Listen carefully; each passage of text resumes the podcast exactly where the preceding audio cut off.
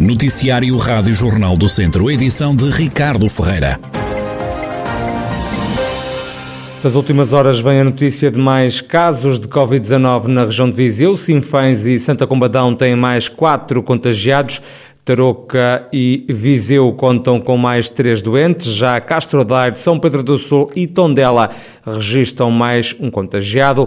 No total, e desde março do ano passado, já foram contabilizados na região 28.475 infectados, pelo menos 26.367 pessoas foram dadas como recuperadas. Há também a lamentar 641 vítimas mortais.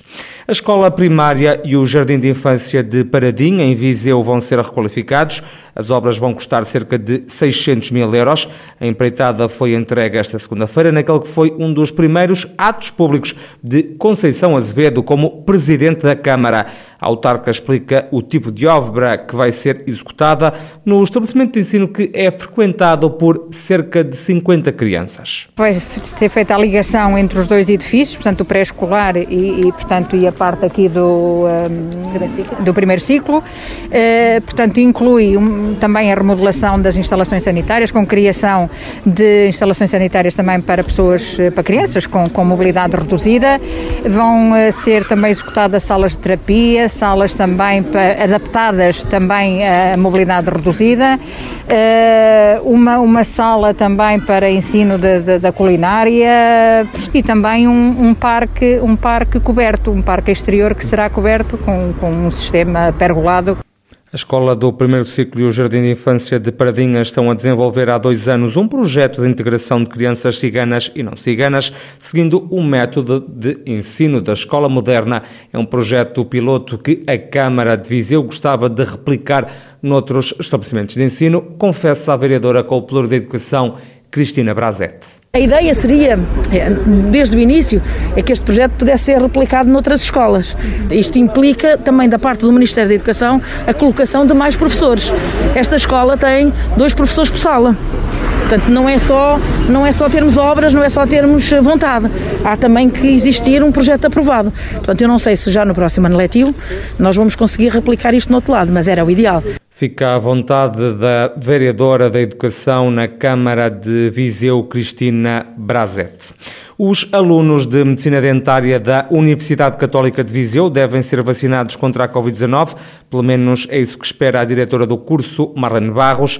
Hoje foi anunciada a vacinação para os estudantes de enfermagem. Desde há 15 dias que foi enviado a informação de quais eram os alunos do, portanto, que estão em contexto clínico, sim, quarto e quinto ano. Nós temos alunos em contexto clínico, quarto e quinto ano.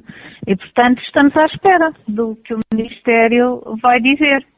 Mas uh, tudo indica que sim, que foi o que o Governo tinha decidido, não é? Todos, tudo que são alunos em contexto clínico seriam, uh, teriam prioridade para ser vacinados.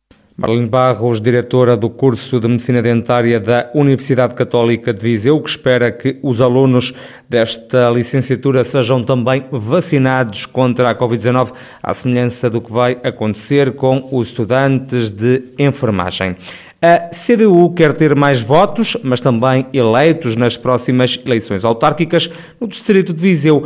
Objetivos traçados no encontro regional da CDU, como dá conta Filipe Costa, da coordenadora regional da Coligação Democrática Unitária. Os objetivos passam pelo reforço da CDU, que implicará naturalmente um aumento do número de votos, um aumento da percentagem, eh, mas também um aumento do número de mandatos, que neste momento temos 30 eleitos no, no Distrito e temos o objetivo também de reforçar reforçar essas, eh, essas posições.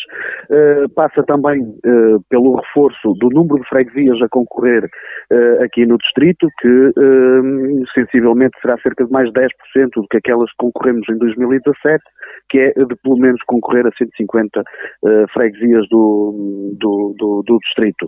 Filipe Costa, da Digital da CDU, a coligação democrática unitária que quer ter mais votos e eleitos nas próximas autárquicas na região de Viseu, quer também aproveitar as eleições para atrair mais militantes e simpatizantes para o PCP e para os verdes que integram a coligação.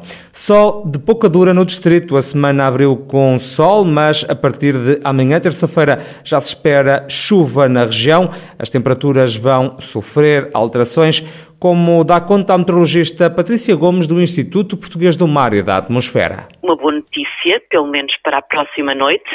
Uh, Espera-se uma subida do valor da temperatura mínima, uma variação entre 4 a 6 graus comparando com a última noite, o que uh, pelo menos com, de acordo com os nossos dados, a temperatura foi relativamente baixa durante a noite, portanto, para amanhã uma boa notícia. Uh, e uma pequena descida dos valores de temperatura máxima para quarta-feira, dia 14.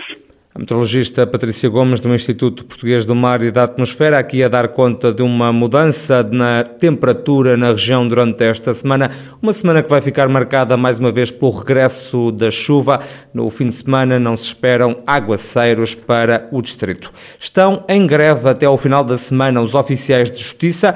No distrito, a adesão neste primeiro dia de protesto ronda os 70%, dados avançados à Rádio Jornal do Centro pelo presidente do Sindicato dos Oficiais de Justiça, Carlos Almeida, tem consciência do atraso nos processos que esta paralisação vai gerar, mas defende que não havia outra alternativa nós gostávamos de estar a trabalhar.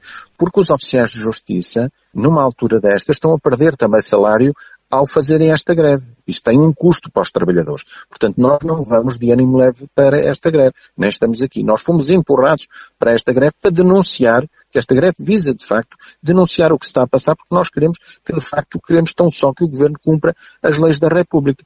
Não é só estarmos a dizer do, do atraso, que é óbvio que haverá um atraso em termos futuros, mas nós estamos convictos que é melhor pararmos todos, enquanto país, e refletirmos sobre isto. Carlos Almeida, ele que é o presidente do Sindicato dos Oficiais de Justiça Profissionais que estão em greve até sexta-feira. E a Câmara de São Pedro do Sul viu aprovadas duas candidaturas ao Projeto Nacional de Bairros Saudáveis, com uma dotação financeira de 55 mil euros para arranjos em edifícios com problemas de eficiência energética, no universo de 32 candidaturas validadas a nível nacional. O presidente do município, Vítor Figueiredo, justifica a necessidade, mas também a importância destas duas candidaturas a nível local. Foi uma possibilidade de candidaturas que foi possível efetuar-se a nível nacional. Houve milhares de associações que concorreram a essas mesmas candidaturas.